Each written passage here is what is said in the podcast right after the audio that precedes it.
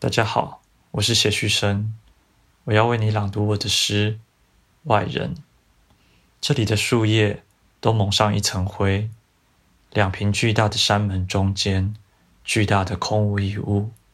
在羌族领土的女子，这里已没有真正的羌族人，骑着燃油机车在山坡道路上滑行，突然亮出铜黑的腿，停住。一辆错落打横的旅游巴士正要倒车。如果我在这里发芽，我绝不会望见一片开过灰土地分娩的绝望，因为什么也没有是不会绝望的。但我只是一名外人，我甚至是自己的外人，可以看见自己身体的绝望。所以我邀请他，而不是我，坐下，很快想想。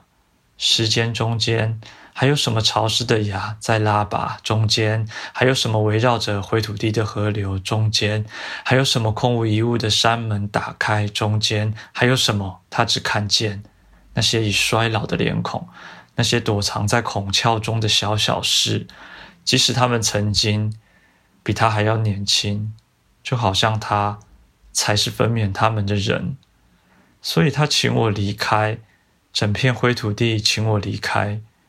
未灌浆的钢筋裸露，有了自己的意义，在天空中撑起日头，且将永远撑着。